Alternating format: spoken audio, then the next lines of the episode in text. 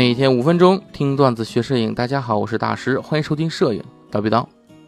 那么今天哎，咱们呢又来一期照片背后的故事了。哎呀，好多期没有聊了是吧？来，咱们今天讲一讲，讲的是什么呢？咱讲的是一张新闻照片。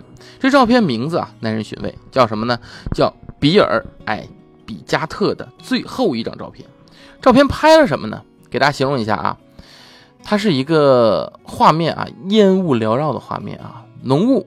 甚至能看到火光，然后呢是大楼坍塌的画面，有些大楼已经坍塌到支离破碎的地步了。那么照片一看这个拍摄情景啊，大家都知道这是一个灾难，对不对？那么那哪些灾难是涉及到大楼倒塌的灾难呢？我说说日期，大家都知道了啊。这灾难发生的日期是二零零一年九月十一日，哎。大家知道了吧？就著名的九幺幺是吧？以前就暴露我年纪了，是不是？哎，我现在说我是零零后，估计没人信了，对吧？好，言归正传啊，这个九幺幺事件呢，是发生在美国本土的最为严重的恐怖攻击行为，在二零零一年九月十一日的上午啊，这是美国的东部时间啊，两架被恐怖分子劫持的民航客机分别撞向了美国纽约世贸中心的一号楼和世贸中心的二号楼，两座建筑受到攻击后相继倒塌。世贸中心其余的五座建筑也受到震荡而倒塌损毁。九时许啊，另一架被劫持的客机撞向了位于美国华盛顿的美国国防部五角大楼。五角大楼局部结构损坏并坍塌，但是这个情况比较小啊。那么在这起恐怖事件中呢，我们知道美国世贸中心和五角大楼都受到攻击啊。那真正呢称之为灾难的，就是世贸中心的这个撞击事件了啊。也正是这张照片的拍摄场地。那么，第一架撞击的飞机就是美国航空公司的第十一次航班，在早上八点四十六分啊，以大约每小时四百九十英里的速度撞向世贸中心的一号楼。撞击位置是大楼北方的九十四层和九十八层之间。世贸中心的二号塔楼倒塌，则是发生在上午的九时五十九分，导致许多市民和第一出动的消防人员死亡。正是这个啊，第二塔楼的倒塌。然而，世贸中心一号塔楼中的很多消防队员啊和指挥员们啊，最初是不知道发生什么事儿的。很多人都以为一号塔楼是局部坍塌。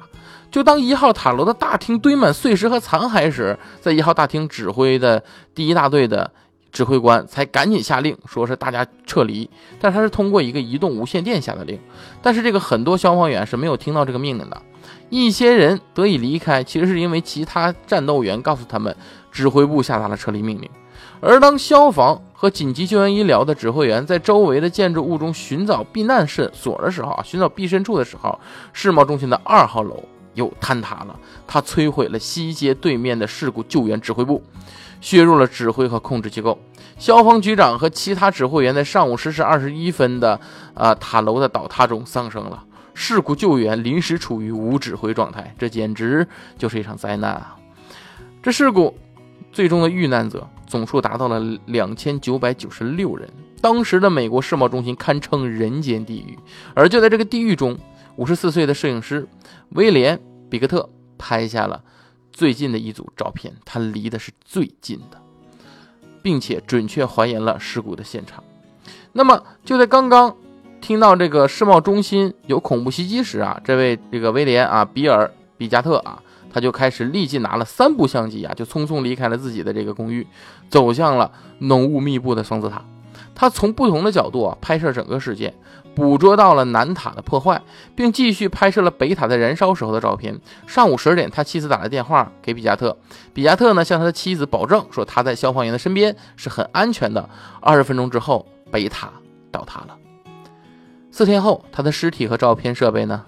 被发现在世贸中心的废墟下面，人们最初呢断定是不会有照片留下来的，因为他的相机和胶卷都遭到了严重的损坏，他的相机包、三部相机、六个胶卷，甚至他的记者证都被压碎，甚至烧毁了。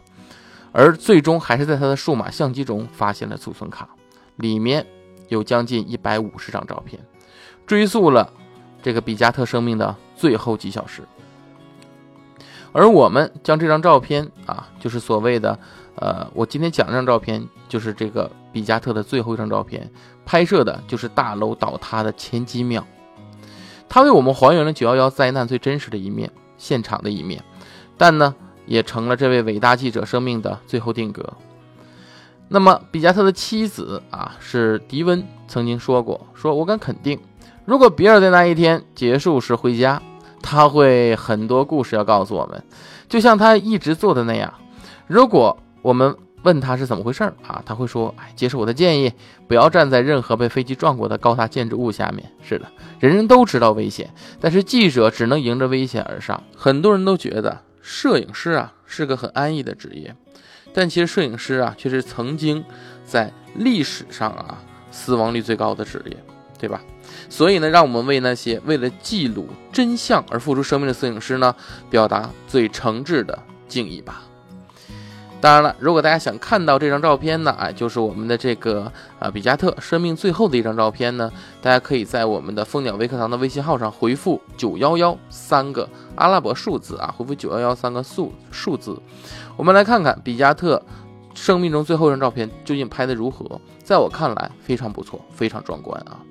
当然，这里呢，咱们可以最终聊一聊啊，这毕竟是后续了嘛，可能，哎，不一定会被审核到哈。咱们偷偷摸摸的聊一聊，就关于九幺幺这个事儿，就是在我的角度或者从历史的角度来看呢，有很多阴谋论者都怀疑说九幺幺这个是美国自导自演的，因为在五角大楼的那个袭击之中啊，那个那个袭击的，就是炸毁的那个洞啊，就是袭击那个洞，就是飞机撞那个洞，根本就没有那个，呃，波音七四七大。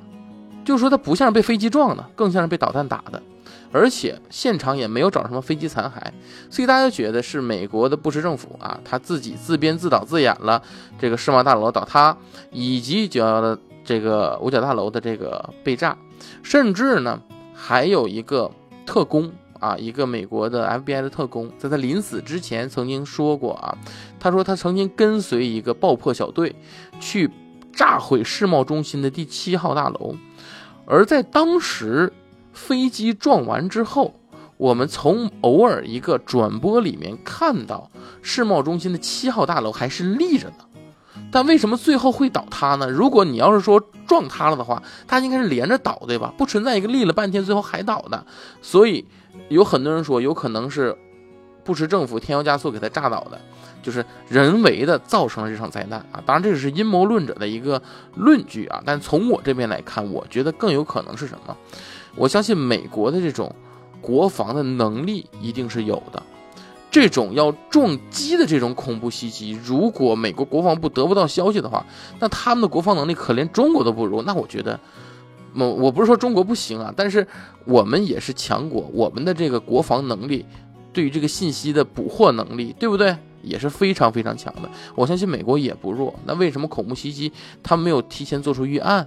我觉得很有可能就是布什政府知道这件事儿，但是呢，他们为了利用这件事儿，要作为打仗的原因，哎，要作为战争的原因。为什么？你说打伊拉克也好，对吧？